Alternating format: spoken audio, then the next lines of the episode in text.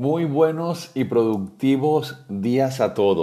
Hoy quería hablarles sobre el autoconcepto, sobre nuestra autoimagen.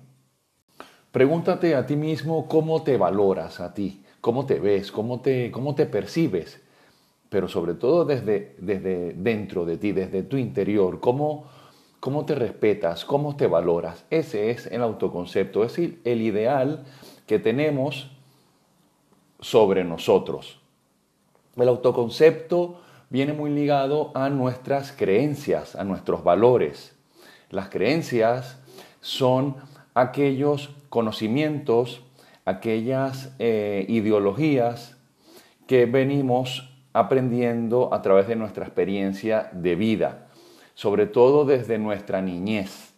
Nuestros padres, no con mala intención, pues nos transmiten su forma de ver la vida, pues lo que ellos nos van indicando a nivel monetario, a nivel de sociedad, a nivel de cada vez que nos dicen que algo puede ser imposible conseguirlo o simplemente esas enseñanzas desde niños se nos van afianzando en nuestro subconsciente y estas son las creencias que nosotros vamos cargando a lo largo de nuestra vida. Nosotros a esa edad somos una esponja, nosotros vamos escuchando todo, todas aquellas palabras, todos aquellos eh, conocimientos y lo vamos afianzando.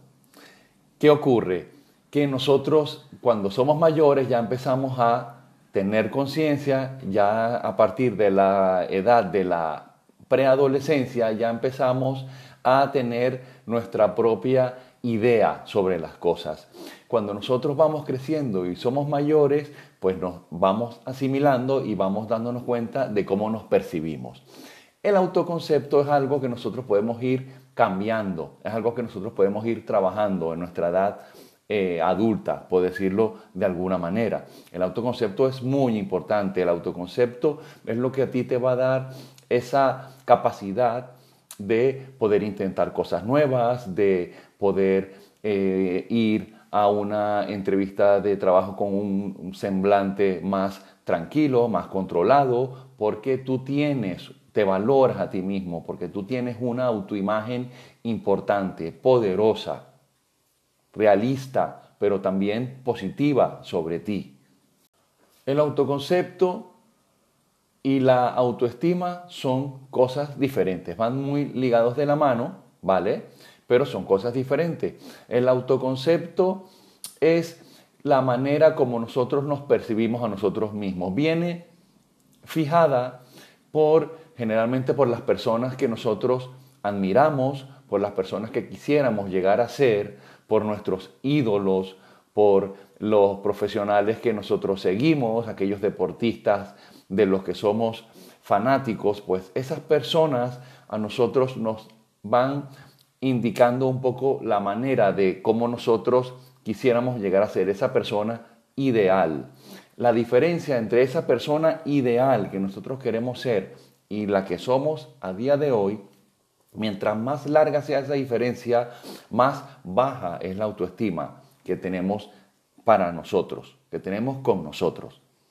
Entonces, muchas veces tenemos que luchar contra esas creencias, vernos, por ejemplo, en un espejo y pensar realmente cómo, cómo, nos sentimos, cómo nos valoramos, nos amamos a nosotros mismos, tenemos que, por un lado, analizar nuestros puntos débiles para poderlos corregir, tenemos que también eh, analizar nuestras capacidades, nuestras posibilidades, nuestro eh, valor interior, nuestro potencial interior y trabajar eso diariamente para que entonces nosotros podamos tener un autoconcepto correcto, adecuado, bueno.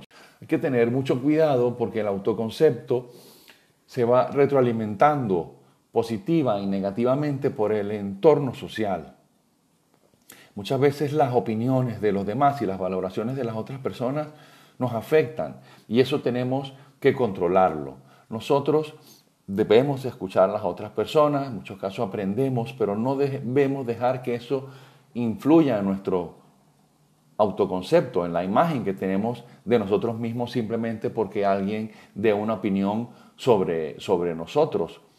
¿Vale? O sobre las creencias que esa persona tiene. Muchas veces esa persona tiene una autoimagen muy inferior a la que tú tienes de ti mismo y él tiene unas palabras, unas ideas que chocan con lo tuyo y te pueden llegar a afectar. Entonces tú tienes que centrarte en ti mismo.